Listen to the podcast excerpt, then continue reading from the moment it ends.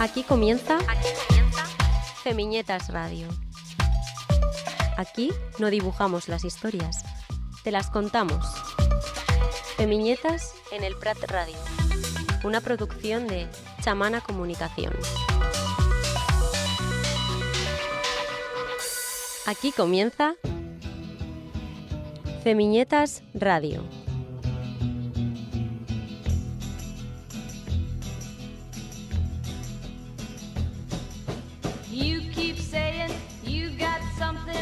For me. Something you call love, but confess. You've been a messin' where you shouldn't have been a messin'. And now someone else is getting all your best. These boots are made for walking, and that's just what they'll do.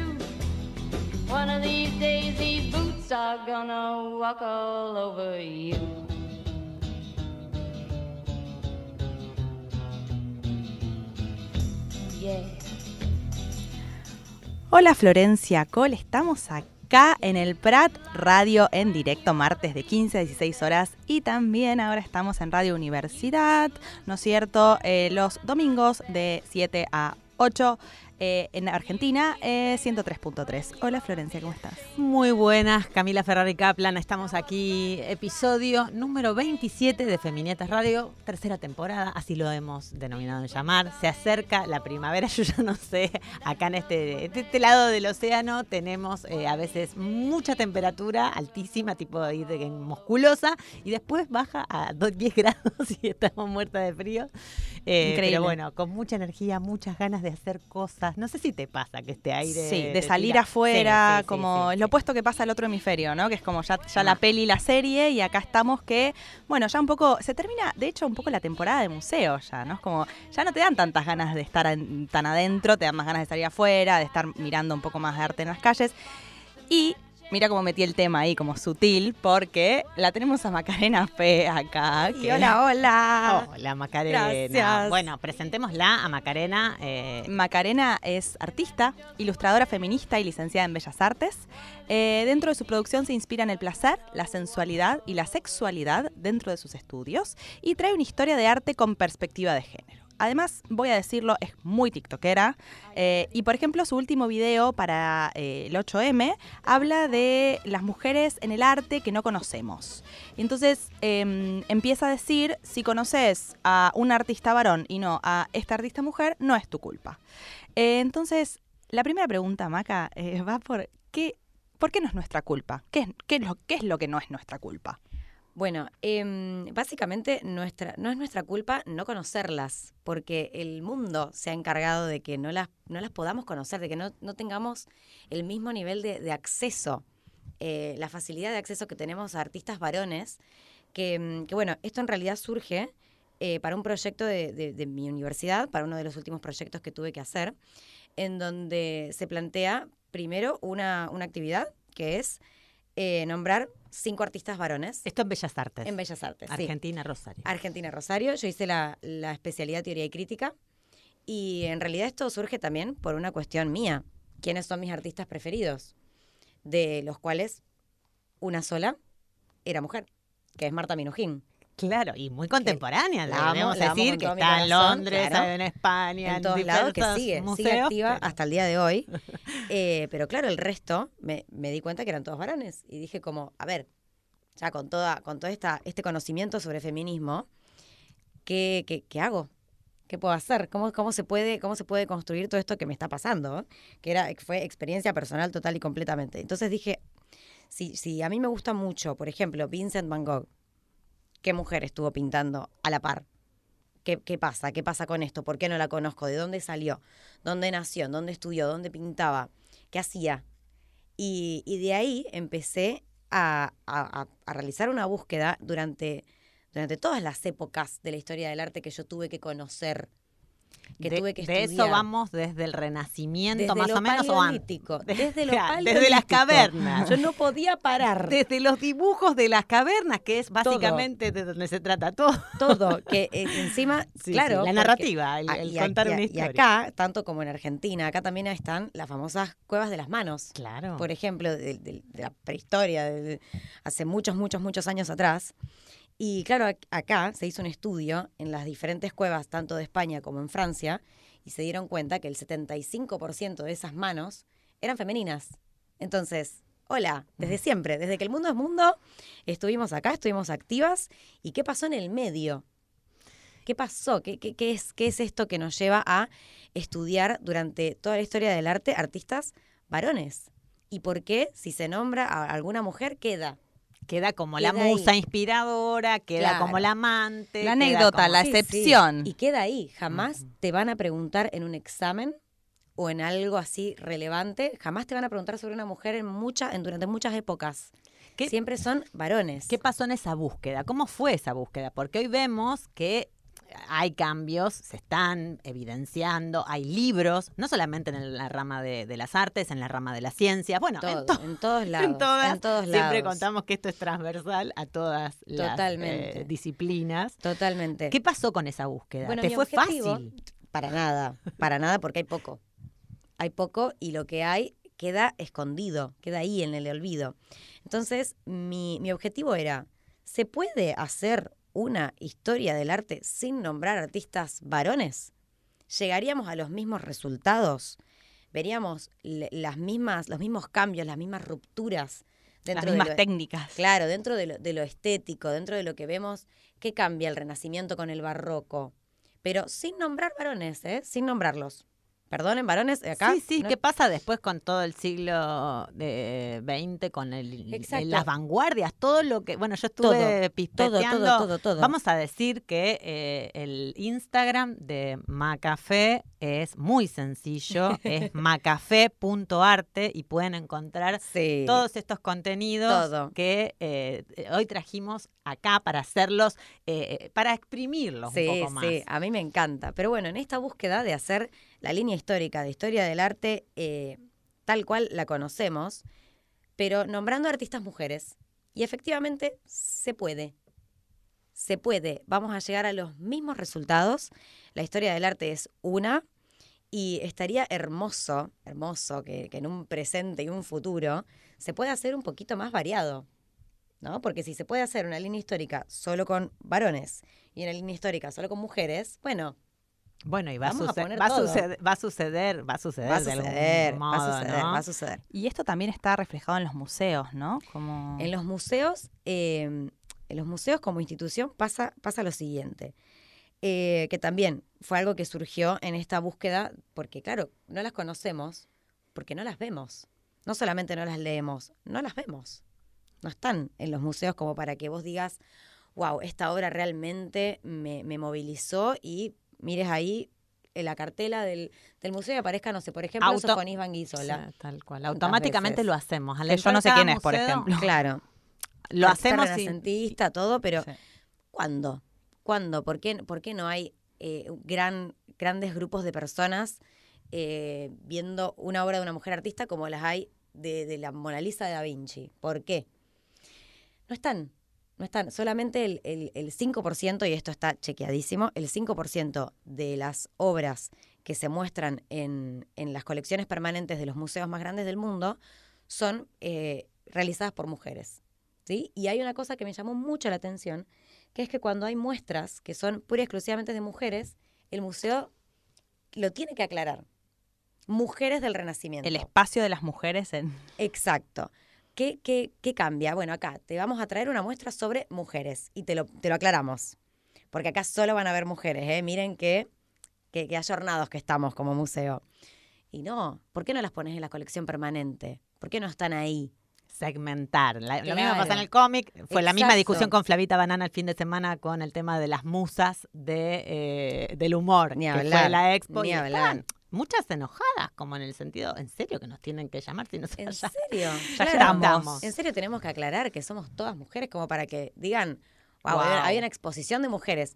Pero de cualquier modo no aparecen. No, si no, no, no. hay una categorización. Pero, pero además, tener, cuando lo tenés que aclarar, es porque hay tan poco Claro. que tenés que, que resaltarlo. Y además creo que también es un poco la, la- la medallita del museo, ¿no? Mirá qué, qué progre que soy. Total. Hice una expo, qué inclusivas, no sé qué.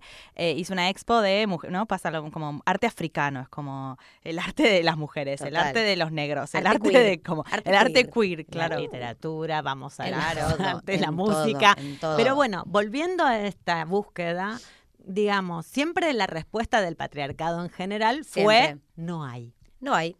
No ¿Sabes lo que sucede? No hay. No hay. Pasaba Buscamos, con no hay. en escenarios con la música, recuerdo hasta hace muy poco tiempo, ¿por qué no había una paridad en escenarios? Total. O sea, si buscamos en todas las artes, está, bueno, en cada disciplina, lo que decíamos.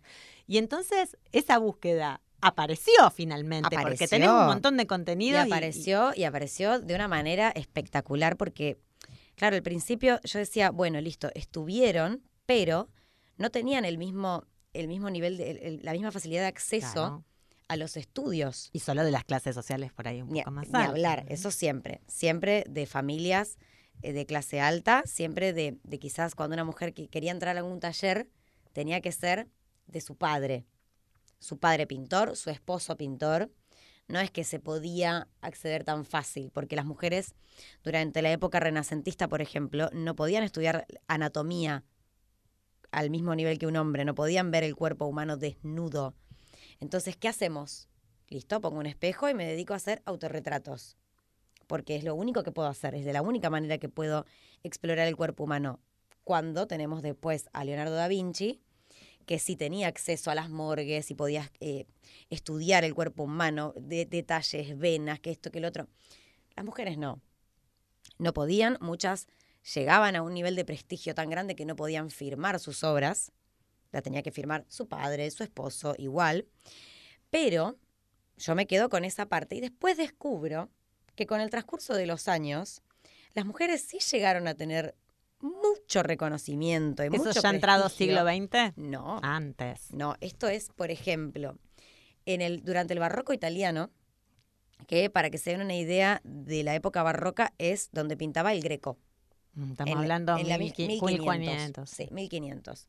Eh, mientras estaba el greco ahí pintando el entierro de Orgaz, qué sé yo, viene una mujer que se llama Lavinia Fontana, nacida en Bolonia, ¿sí? En el- en- también, época 1500, ¿eh? El greco, para tener una idea, el bosque, por ejemplo, es del greco. No, ese es el Bosco. Ah, ese es el bosque. El greco es, Recordame, eh, es el del entierro del conde de Orgaz, que está.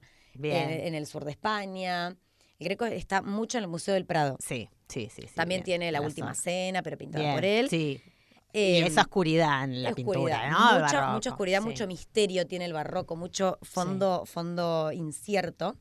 Entonces viene esta mujer, Lavinia Fontana, que eh, ella empieza estudiando en el taller de su padre, Mm. ¿sí? Y llega a tener tanto talento, tanto talento y tanto nivel de reconocimiento que termina siendo la pintora oficial de, del Papa. Ah, Entonces, ¿a dónde estaban las que no, dónde estaban las que no llegaban? Llegaron, no, no las conocemos. no las estudiamos. Llegaron, y no solamente eso, ella se casa con otro artista, que creo que el apellido es Sapi, si no me equivoco, pero creo que sí. Me encanta que sepamos el, el- el nombre de ella y no de su marido. es Él como no lo sé. La no venganza. Él ni Es, idea. es el esposo de la Viña Fontana para mí, ¿eh? Perfecto. Porque, claro, y ella eh, con él, se- después de casarse, tiene 14 hijos. ¿Sí? Claro, Pero que- como ella tenía un nivel de prestigio tan, tan grande, era el sustento económico de su familia, que vivía del arte de ella, de la Viña Fontana. Entonces, ¿qué pasa? El marido decide quedarse a cuidar a sus 14 hijos y hacer todas las tareas del hogar para que ella pueda salir a trabajar y en, en ese momento abrir su propio taller y dirigirlo. Entonces, Pero te queda energía después de parir te 14 queda, hijos. te queda energía, te queda energía, vas, vas a ser la, la pintora más genia de todas las genias y encima te abriste tu propio taller, reina emprendedora. Si una pare, pero el otro te los cuida, ahí hay algo. Pero es multitasking. 14, son 14. Tenés que parir. Y ella mantiene a toda su familia, a sus 14 hijos, la casa, su taller. Estamos hablando de que en el 1500 una mujer eh, no solamente es el sustento económico de su familia, sino que se abre su taller, se abre su academia de arte, donde las mujeres no podían ingresar. Y en ese taller imagino que quizás se pudo colar alguna... o- No, Ojalá. difícil, no sabemos. Elijo creer que sí. Elijo creer. Elijo creer que, que muchas. Elijo creer que sí. Porque además es una historia que un poco va, ¿no? vamos reconstruyendo en base a pedacitos. Es como está, eh, la- pero hay que buscarla, ¿no? Esto que decía Flor, de decir, bueno, la, la- la historia, digo, ¿no? Cuando decís por qué no hay mujeres, te dicen, bueno, porque no, no hay, ¿no? Y es verdad, no hay porque se han garantizado de que estas historias no, no estén. Exactamente. No, historias y historias de vida que no estudié de ningún otro artista, realmente. Porque me han dado historias de vida tristísimas, tristísimas, como Van Gogh, que vivió en la pobreza, que vendió un solo, una sola pintura. ¿Qué estamos hablando de, de- de superación? De, de decir, mira, yo formé una familia, tengo mi negocio, soy, soy la que los mantiene a todos y encima en una sociedad en donde no lo puedo hacer. Vamos del barroco. ¿A qué otra historia que, que te haya llamado mucho la atención? Que, bueno, recordamos en macafé.arte Sí. pueden ver todos los contenidos y, y en el Sí, TikTok, sí, que lleva el mismo nombre, el TikTok. Siempre, en todos lados yo soy Macafé Arte, Perfecto. en todos lados. Creo que me voy a, me voy a empezar a presentar como Macafé Arte. Y que estás residiendo en Barcelona hace Estoy ya un año largo. Un año, Bien. sí, sí, sí, sí. Em, De hecho, este jueves pinta en un este barcito. jueves pinta en vivo, claro que sí. Bueno, después vamos a dar Después vamos a dar detalles. vamos a dar porque- detalles. Pero, pero contame alguna otra de, de estas historias que, que, bueno, vayas recopilando. Me imagino que además de los contenidos, estás teniendo tu archivito, tenés el drive abierto. mucho. Porque hay, hay algo que tengas ganas. Hay mucho porque a mí no me deja de explotar el cerebro cada vez que yo digo eh, estas historias y, y- y me llama la atención cómo no las, no las supimos nunca. Siempre estuvieron ahí y nunca, nunca las vimos, nunca nada. Bueno, nada, ahora, nada. las tam- ahora las Ahora las dando. estamos, les estamos dando un lugar hermosísimo y me encanta. Y mm, me gustaría hablar de, de arte argentino, que es algo que a mí me, me llena el alma, eh, pero me gustaría hablar un poquito de la obra de Marta Minujín, porque conocemos poco de ella en realidad. La, conocemos, vemos que ella es un personaje fantástico, hermoso, colorido, que sigue en actividad y todo, pero además de eso, toca temas muy serios, muy serios dentro de la historia del arte de nuestro país. Y es muy importante darle el lugar que se merece, porque estamos hablando de una mujer que un muy poquito tiempo después de que terminara la última dictadura militar en nuestro país, que fue la peor de todas, eh, muy poquito tiempo ella decide cortar la 9 de julio y realizar, Una de las avenidas principales. De las en- avenidas en- en principales. Año Aires. 83.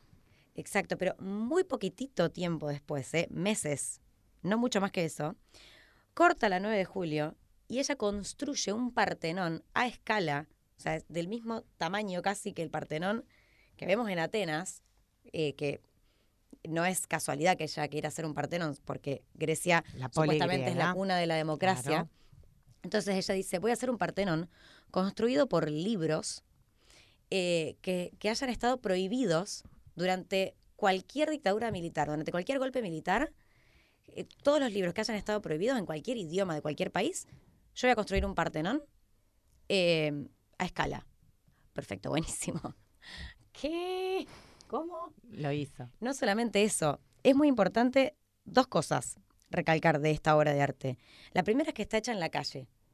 Entonces es un, es un espacio eh, público, gratuito, que cualquier persona, sepa o no sepa de arte, tenga o no tenga dinero, pueda o no pueda pagar la entrada, lo ve.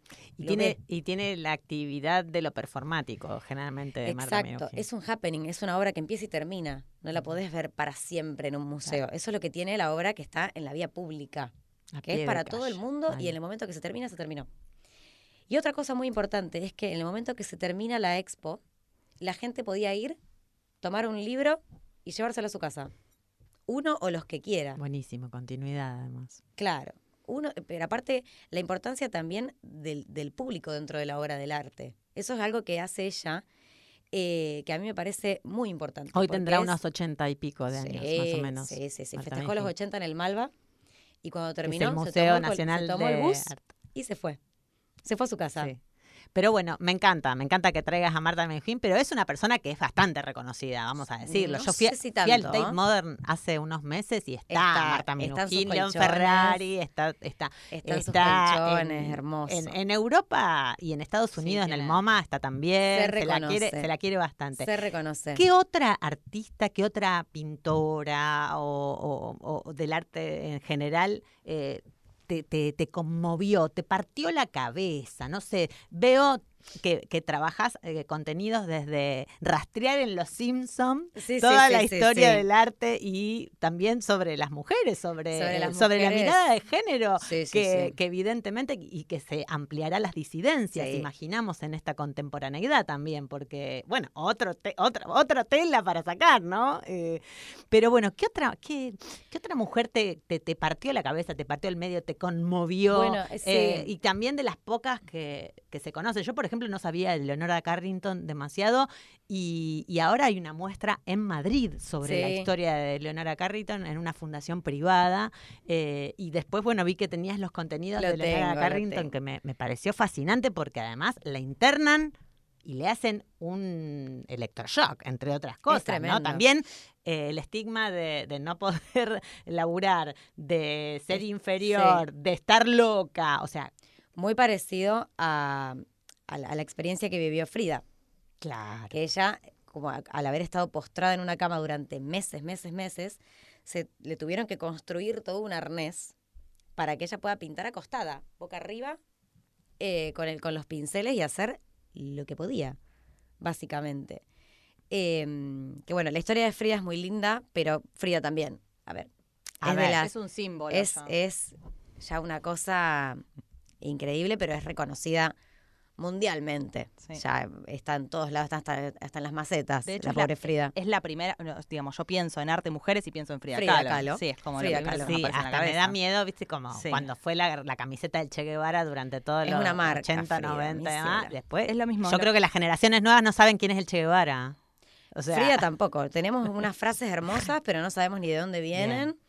Eh, Sí, no- nombre- nombrar cuadros de Frida. cuadros de Frida tampoco los vemos, o los vemos y decimos qué lindo porque son de Frida, en realidad, pero hay que conocer también la historia de Frida, que es durísima, durísima de Hay, hay una peli muy buena producida y, y actuada por la mm, eh, norteamericana, mm, latina también, no sé, doble. eh, ay, no me sale. No la tengo. No lo tengo. Sí, no la hay vi, una creo, ¿eh? peli buenísima, buenísima de No. Frida. eh, ay, Salma Hayek. Ah, Ah, sí, sí. Hayek. Muy buena, muy buena es la peli. Y la produjo ella porque además tiene todo ese componente eh, activista más que interesante y la, la produjo hace más de 20 años. ¿eh? No, ella, eh, bueno, otra de las, de las historias que a mí realmente me, me conmovieron mucho porque me parece durísimo, es eh, Artemisia Gentileschi, que si Ah, quieren la sí. pueden buscar. También, artista barroca del, del 1500 estamos hablando, que ella eh, fue violada por su profesor de arte, la familia le contrata un, un profesor de arte porque ella quería pintar. Ella fue violada y la culpa, por supuesto, por supuesto la tuvo ella, ¿no? Eh, fue culpadísima. Se tuvo que ir de la ciudad donde, de donde vivía, se muda a Florencia. Y, bueno, y ella lo que hace es canalizar todo, todo su dolor y toda su ira en el arte, buscando eh, diferentes mitologías. ¿Sí? Por ejemplo, hay una que es muy conocida, que es de, de, mm, La voy a buscar, si me permiten. Estamos hablando Que la tengo con por acá. Macafé Sí, Arte, Macafé Arte. eh, eh, licenciada en Bellas Artes, Sí, argentina, residente aquí en la Cataluña. En Barcelona. Sí, sí, sí, sí, sí. Y está hablando de Artemisia, Artemisia, Gentil. Artemisia Gentileschi.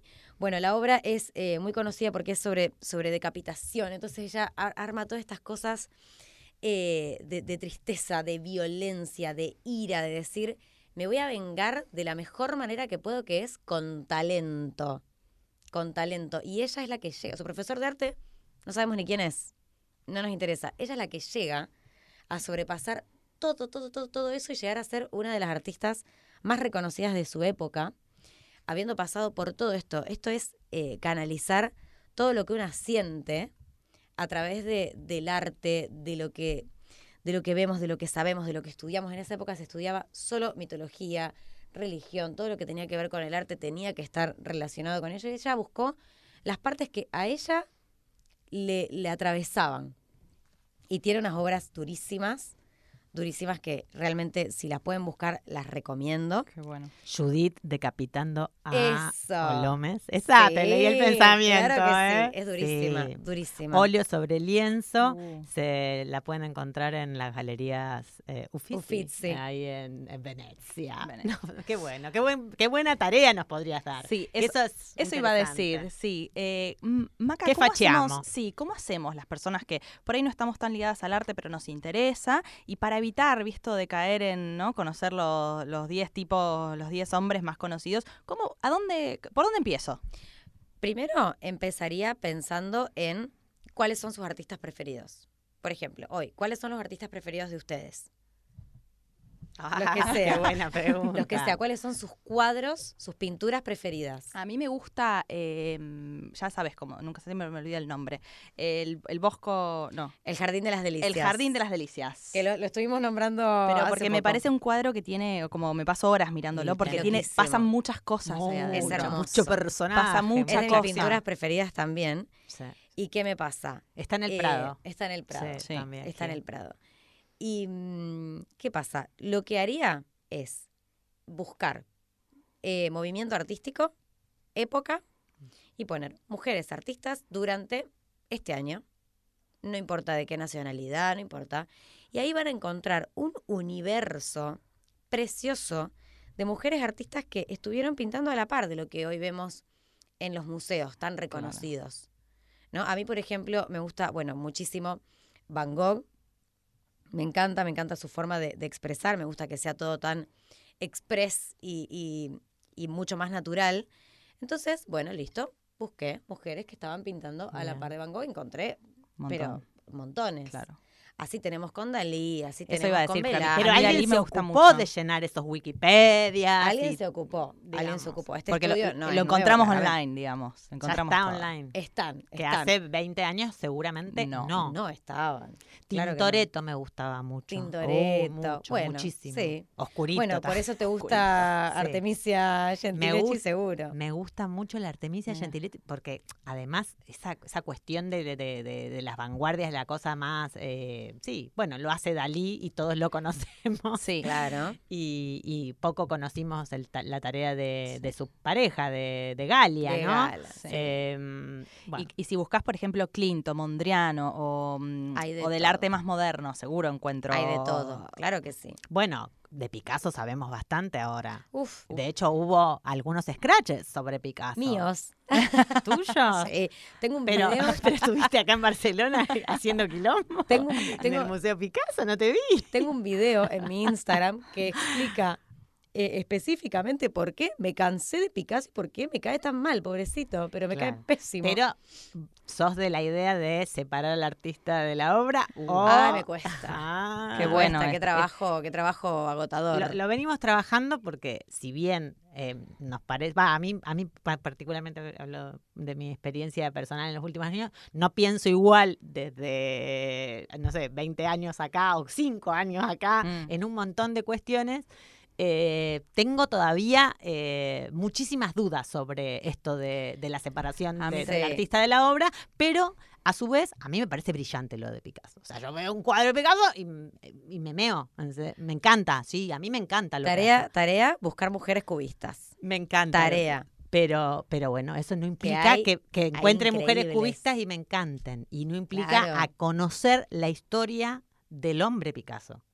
Que Claro. fue un sádico, la encerró a la Terrible, mujer. hizo quemaba con cigarrillos, todo, o sea, todo un horror. bueno, tremendo. Tengo- Entonces, tengo que decir que me tenemos que conocerla. Sí, y, y es un, me pasa como, como feminista, la mala feminista, ¿no? La culpabilización cuando disfruto de algo que sé que tiene que ver con algo que no corresponde como feminista, ¿no? el Como feministómetro, que Claro. lo tenemos ahí Mirar a una- punto de explotar. mirar una Sí. película de Woody Allen. Shh, yo no miro las películas de Woody Allen. Claro. Ni las disfruto para nada. Claro, claro, Ah, claro, claro. Tenemos que conocer qué hizo Woody Allen, con claro. qué está acusado. Tuve que estudiar a Picasso meses.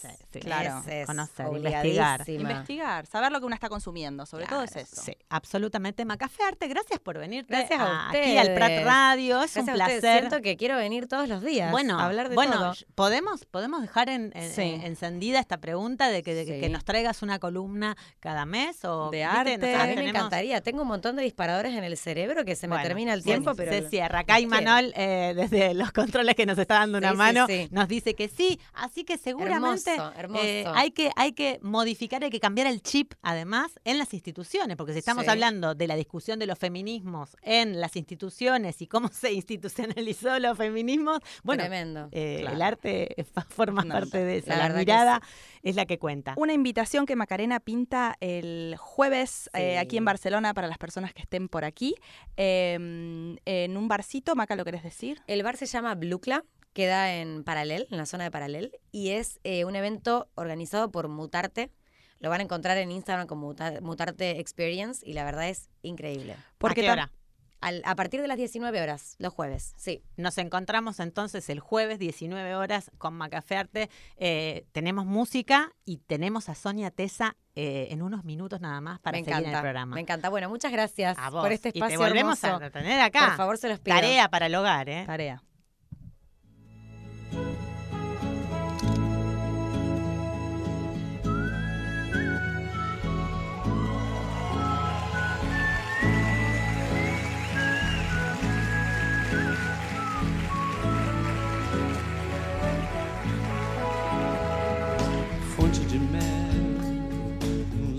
Olhos de gueixa,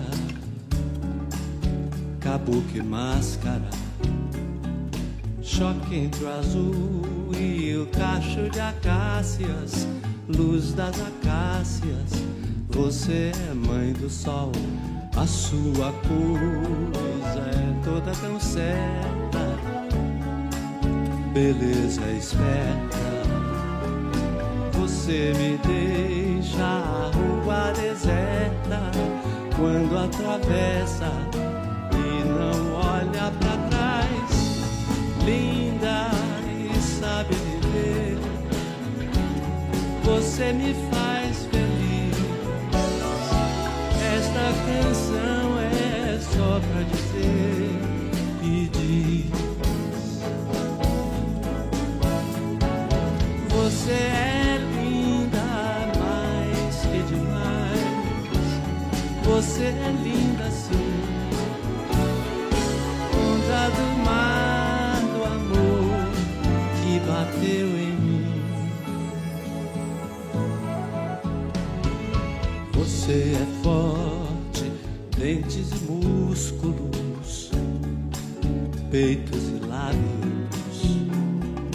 Você é forte, letras e músicas, todas as músicas que ainda hei de ouvir no Abaeté, areias e estrelas não são mais belas do que você, mulher das estrelas, mina de estrelas. Diga o que você quer, você é linda Você me faz feliz. Essa canção é só pra dizer e diz.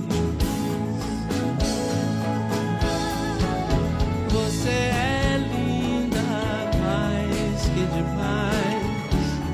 Você é linda sim. Onda do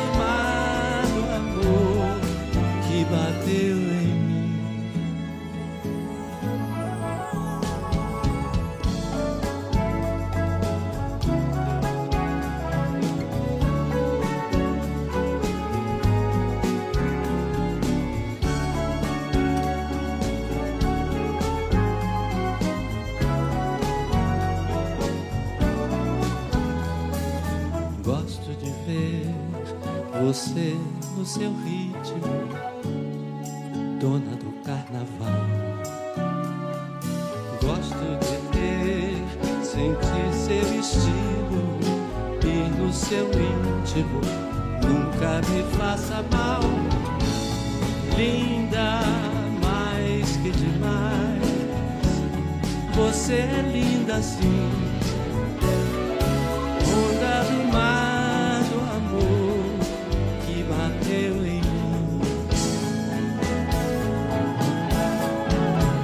Você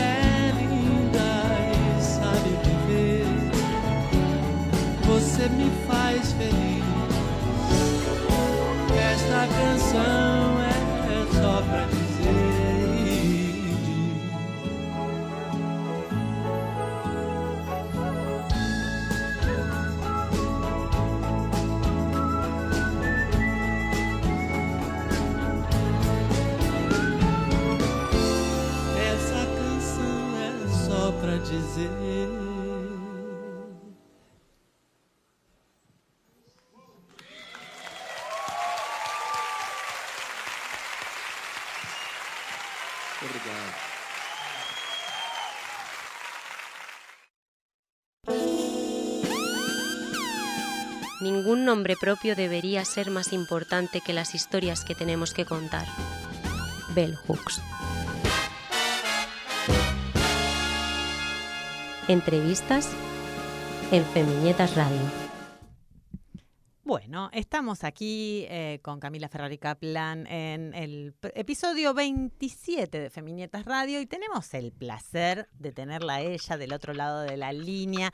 Es una periodista muy distinguida, no solamente en el campo periodístico rosarino, sino, eh, digamos, en toda Argentina y cruzando fronteras. Seguro que la van a conocer porque ha desarrollado un trabajo muy intenso de perspectiva de género, en derechos humanos. Colabora en diferentes medios, en organizaciones e instituciones públicas desde Rosario y en el 2018, eh, perdón, 2008. Eh, ya eh, comenzó siendo editora del diario Rosario 12 y es redactora hace más de 20 años del suplemento madre eh, institucional total de eh, los feminismos, que es Las 12, un- una Biblia para nosotras eh, no, no bautizadas. es periodista de Radio Nacional, eh, Rosario, conduce La Siesta Jugada. ¿La Siesta Jugada, Sonia, es?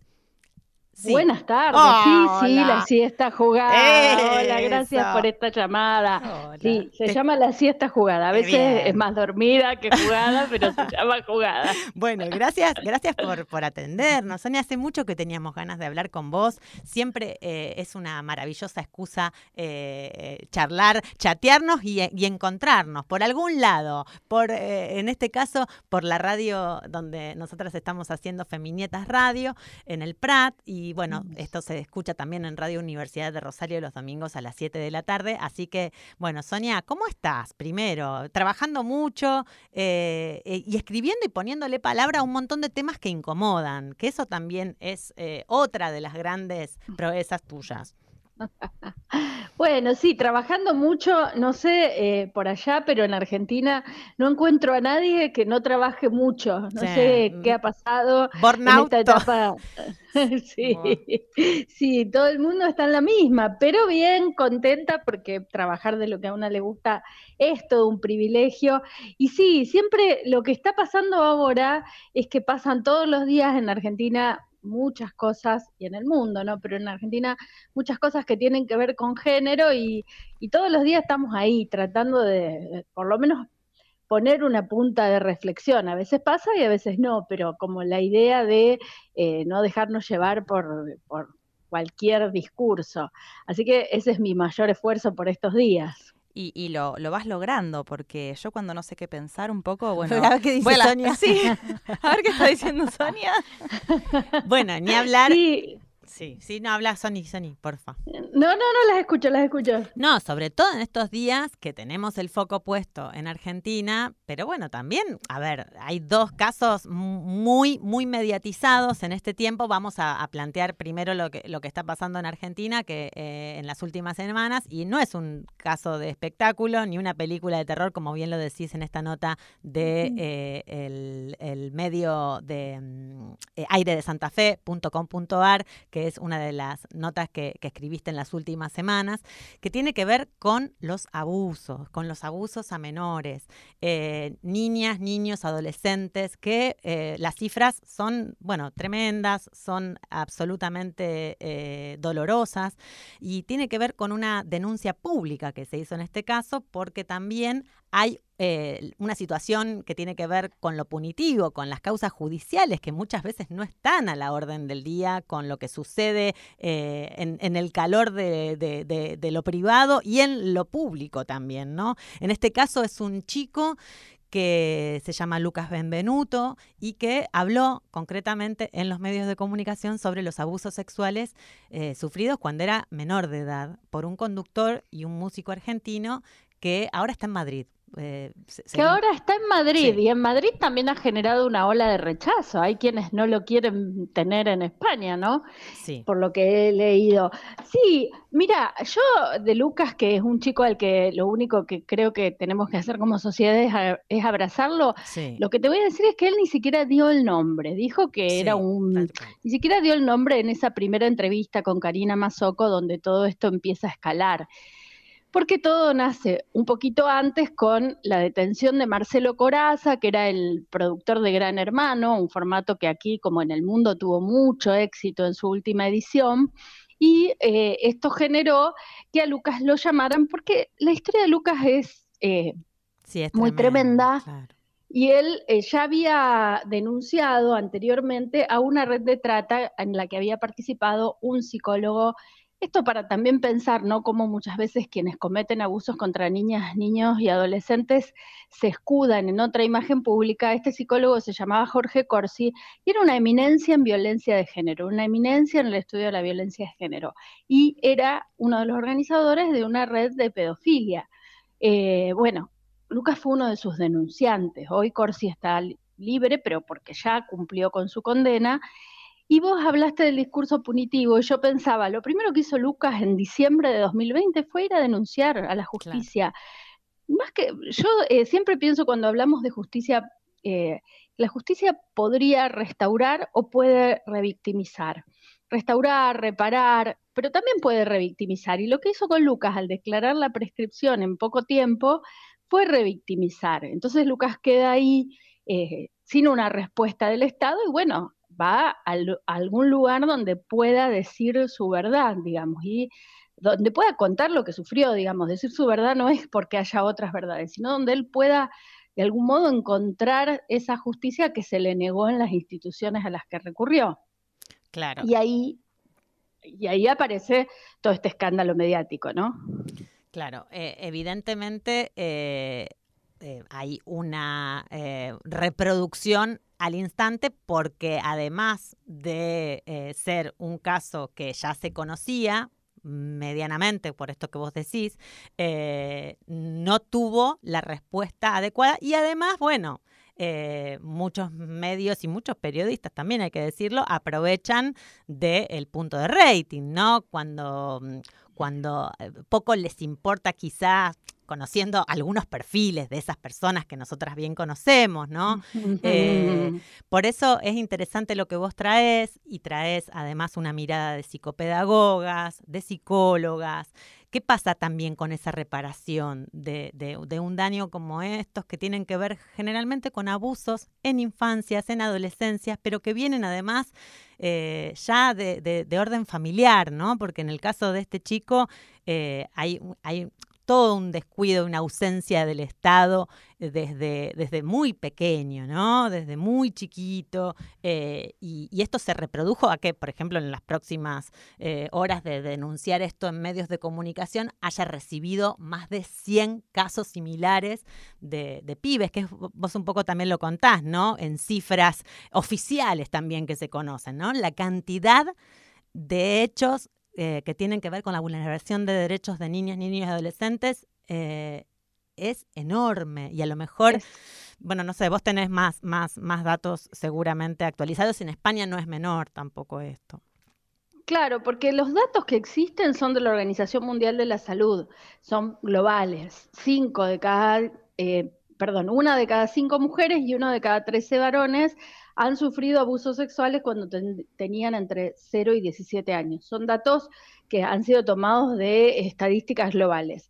El tema que vemos en la justicia, que entiendo que en España también ocurre, es que cuando ese abuso sexual es intrafamiliar, lo primero que aparece es el descreimiento de la víctima. Sí. En la Argentina también tenemos un proceso porque estuvo antes la denuncia de Telma Fardín.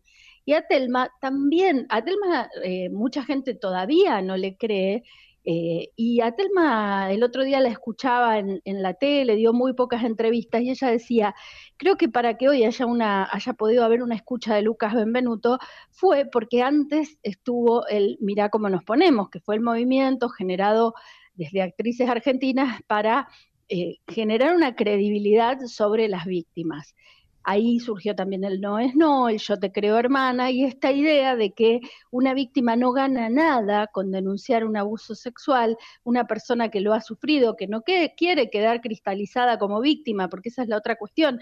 Usamos a veces mucho la palabra víctima, no gana nada, lo pierde todo, expone su vida privada, todo el mundo se este, ahora cada vez menos, ¿no? Eso creo que lo que yo más rescato como positivo es que más allá de los medios de comunicación que hacen negocio con esto y todo, hay un sustrato que es a la víctima se le cree. Y eso a mí me parece que es un cambio que se dio en la Argentina en contraposición a lo que pasó a fines de 2018 cuando mm, Telma denunció que había, eh, eso todavía estaba más por construir. Hoy está construido que alguien que eh, está denunciando un abuso sexual o un abuso de poder o una, violencia, no, eh, no le resulta ni gratuito ni mucho menos un beneficio, es todo lo contrario, es exponerse, es ponerse a hacer una, un largo derrotero judicial. En el caso de Lucas, algo que yo no quiero dejar de decir porque...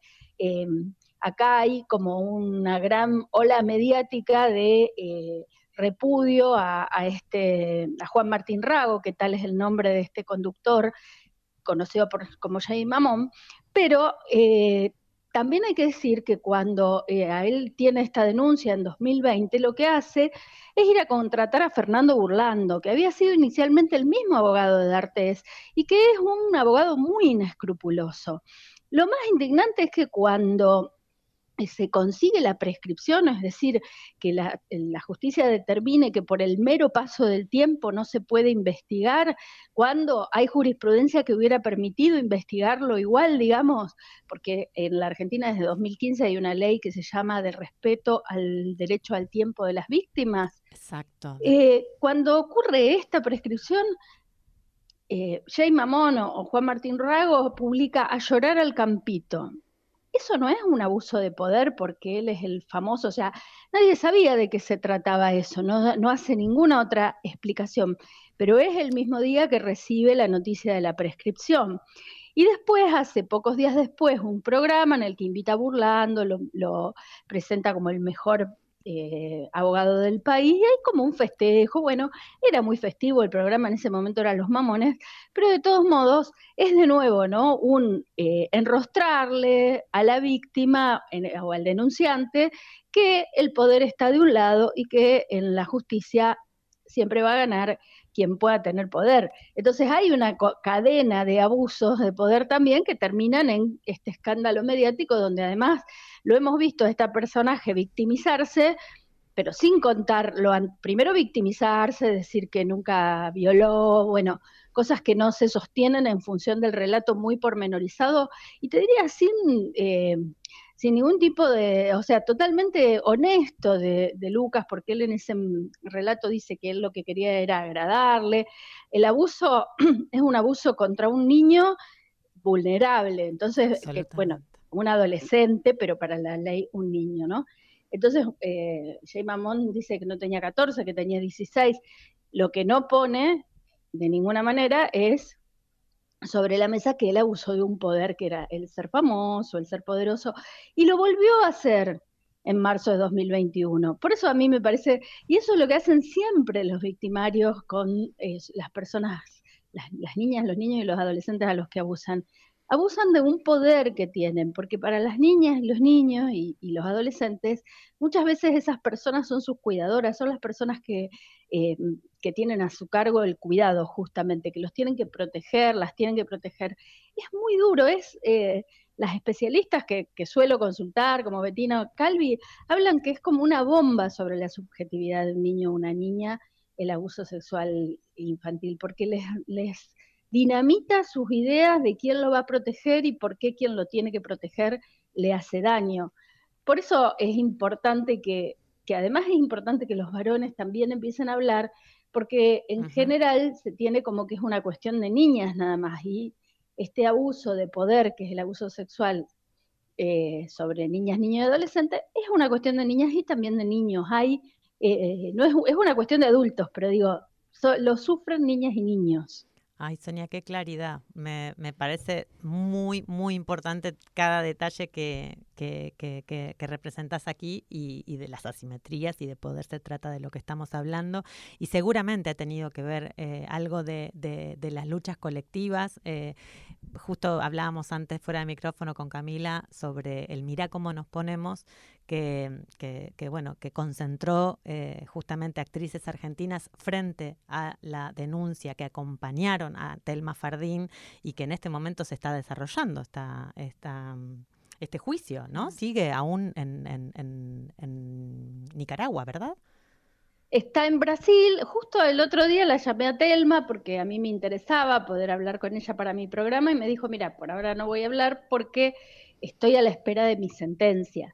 El tema en la justicia de Brasil es que el juez no tiene plazos, viste que en la justicia, no sé cómo es en la española, en la Argentina, después de producida la prueba hay un plazo claro, para claro. dictar sentencia. En la justicia de Brasil eso no existe, con lo cual eh, será cuando el juez determine que ya tiene este, bueno, todos los, ele los, elementos ya están porque ya terminó el proceso, los alegatos, todo. Vale. Ahora están a la espera de una, de una sentencia. Claro, Brasil porque él se fue eh, a, a, Brasil y el hecho ocurrió en Nicaragua. ¿Fue así o, o algo? Claro, él se fue bien, a Brasil sí. porque él nació en Brasil. Si bien ah, vivió bien, siempre en Argentina, nació en Brasil y vivió, y el hecho fue en Nicaragua, por eso es, claro. una, es algo inédito lo que está Exacto. pasando y si llega a salir con sentencia condenatoria es un precedente internacional porque colaboraron las fiscalías de Argentina, Brasil y Nicaragua para generar todo el proceso, porque ha habido muchos testimonios, o sea, es un, fue un proceso largo y complejo. Y bueno, si llega a haber sentencia condenatoria es una, un precedente de, de trabajo mancomunado internacional para lograr justicia por una eh, adolescente, pero era una niña para la ley, como fue Telma en aquel momento en Nicaragua. Buenísimo. Sonia, sabemos que tenés que, que irte, pero bueno, no queríamos dejar de, de, llamarte, de agradecerte siempre la claridad, de ponernos a pensar, de, de traernos historias maravillosas. Sonia eh, no solamente está al aire en eh, radio, la siesta jugada, sino también, eh, decíamos, en las 12. Ha entrevistado en la última semana a, bueno, a grandes feministas, filósofas. Leíamos hace unos días todo lo que tenía para decir Jules Falquet. ¿Cómo, ¿Qué te impresionó? ¿Te, te, tenés algo como para refrescarnos para antes de saludarte y dejarte libre? Eh, pero... No, primero quiero decir, porque si no me voy a quedar, que la verdad que a mí yo también tenía muchas ganas de hablar, me gusta el programa, siempre es muy seguidora de ustedes y de, y de Femiñetas. Eh, me impresionó mucho Jules Falquet, yo no la había leído mucho, así que hice como un curso acelerado antes de ir a entrevistarla y fue, a mí la verdad es que lo que más me impresionó fue su mirada. Yo le pregunté sobre violencia, sobre punitivismo, cosas que no entraron después en la entrevista en las 12, y me impresionó su mirada sobre eh, que, eh, por ejemplo, que ella me haya dicho, nosotros no podemos confiar en una justicia que es patriarcal, que es burguesa, que es de la dominación, pero tampoco podemos confiar todo en quienes, en las, digamos, en las mujeres racializadas, este, de la clase eh, que no es la clase dominante, si no le ponemos más cosas sobre sus espaldas y tampoco podemos permitir la impunidad. Me pareció con una claridad muy grande, ¿no? Y también este, planteando a partir de su experiencia en Ciudad eh, Ciudad Juárez en México, todo lo que fue, eh, cómo ella entiende que la violencia machista no es una cuestión de hombres mal educados, sino que tiene que ver con el lugar, que las mujeres, especialmente las mujeres obreras de la maquila en México, racializadas, que estaban trabajando en la maquila y en la industria del entretenimiento, ocupan en el, en el sistema capitalista y cómo es una forma de disciplinamiento. Me pareció así como brillante toda esa formulación, pero lamentablemente todo eso no pudo entrar en la nota que publiqué porque, bueno, por una cuestión de espacios. Pero nos encantaría eh, que lo puedas compartir. Tenés Feminietas, tenés todos los espacios desde aquí, siempre maravillosamente recibida y te dejamos un beso gigante y gracias. Y nada, te tenés que ir, ya lo sabemos. Así que gracias, Gracias por a compartir este rato. Me, en- me encantó, me encantó escucharlas y estar acá. Muchas gracias. Gracias. Sonia Tesa pasaba por Feminietas Radio, periodista, eh, activista feminista que pueden leer por diferentes lugares. Nace una flor, todos los días el sol. De vez en cuando escuchas aquella voz, como de pan gustosa de cantar en los aleros de la mente con las chinchadas. Pero a la vez existe un transformador que se consume lo mejor que tenés te tira atrás, te pide más y más y llega un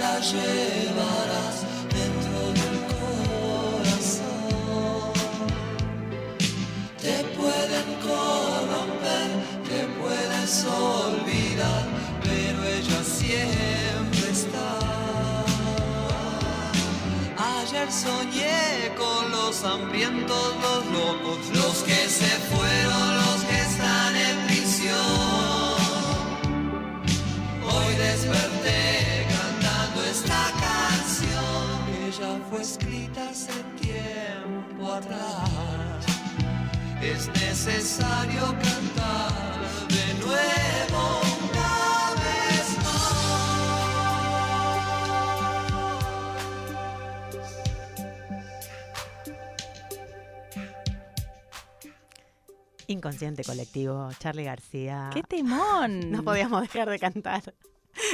Menos mal que nos escucharon igual. No por- nos escucharon, no, y pero- Manuel nos escuchó nomás.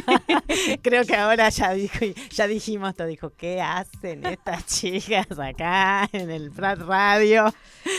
Pero bueno. Cont- contamos tres cositas eh, Sí. para cerrar y despedimos. ¿Te Sí, parece sí, bien, sí, Florencia aparte, Col? Adelantarte que vamos a tener una paradeta para el 23 de abril, que es el domingo. San Jordi. Que, que además de que esta radio cumple años y que tenemos también una jodita antes, eh, tenemos una paradeta eh, en La Raposa que nos invitaron a feriar, así que estamos muy contentas porque siempre el intercambio, el espacio público y darnos a conocer, intercambiar miradas, feminietas, eh, eh, mutación, que es el fanzine que tenemos en mano en este momento, lo tenemos aquí, para desplegar, tenemos que dejar uno a Imanuel acá en Prat Radio para desplegar el póster además, que tiene mucho de esta primavera. Todavía ¿eh? está como recién salido, Está ¿no? recién salido, sí, Tiene pocos días y tenemos historias de ilustradoras, de comiqueras, de historietistas como Bellina Ilustria, eh, es Diane, de Flora Gavilán, Lucía Seizas, de Malduls, Sí. de María Pichel, de María Victoria Rodríguez, de Paula Sosa Holt y de la gran Vicky Cuello que eh, es, bueno, ya una hermana para nosotras que, que- que nos ayuda y que, bueno, vamos a estar ahí contándoles cositas porque anduvimos de, de gira, ¿no? Estuviste en museos, estuviste, ¿qué estuviste haciendo? estuve viendo eh, la exposición Otro Fin, el Resto, Arte y Franquismo, que invito a que la vean porque está buenísima en Barcelona. eh, hasta el 16 de abril, o sea que no queda mucho tiempo. Hay Apenas que, hasta el esta domingo. semana, sí. Apenas hasta el domingo. En el Mercat vean. del Bon, que está muy bien, a mí me sorprendió, de casualidad, no es que la fui a ver, entré de casualidad y de repente me encontré con toda esta sección, viste, las mujeres aparte, como lo que decíamos con Macarena, la parte de mujeres rebeldes, eh, que es la resistencia de mujeres y personas disidentes de género en la, durante el franquismo, ¿no? Esta doble represión que sufrieron, de la cual se empieza a hablar, incluso de la dictadura argentina también, recién ahora, eh, esta idea de que cómo sufrieron las mujeres bajo la, ¿no? el- nacional, la moral nacional católica y, y el castigo que había, no solo desde la dictadura, sino por, por el deber ser mujer en esa época. Está súper bien hecha la muestra, es una muestra audiovisual, que tiene sonido, que tiene, o sea, está súper bien. Quedan cuatro días para ir a verla, o sea, por favor, mm, es, un plan, es un plan. Hacerlo, hacerlo. Bien, bien. Buen, buen, bueno el recordatorio para hacerlo. Y yo te la completo con eh, el CCCB, que es el Centro de Cultura Contemporánea de Barcelona, que tiene, queda un mes de expo. Eh, es, creo, lejos una de las mejores expos que he visto eh, en, en- en- a nivel producción, instalación, desarrollo, incluso de, de los enfoques de cómo están los espacios predispuestos para esto, es eh, Constelación Gráfica, jóvenes autoras de cómic de vanguardia. Eh, así que bueno, vamos a, vamos a dedicarle un programa especial porque quiero que invitemos a Bárbara Galca, Marta, Cartú, Jenny Espinosa, Ana Galván, Nadia Hadif, Conchita Herrero, María Meden, eh, Roberta Vázquez. Bueno, maravilloso lo que están haciendo, así que concentradísimo. Nos volvemos a encontrar el martes de 3 a 4 de la tarde en el Prat Radio 91.6 y repetimos eh, en Argentina domingos de 7 a 8. Muchísimas gracias Camila Ferrari Kaplan. Gracias, Florencia Col. Gracias Imanol y al pico por operar controles. Femiñetas Radio, una producción de Chamana Comunicación, con Flor Coy y Camila Ferrari Kaplan. Femiñetas Radio.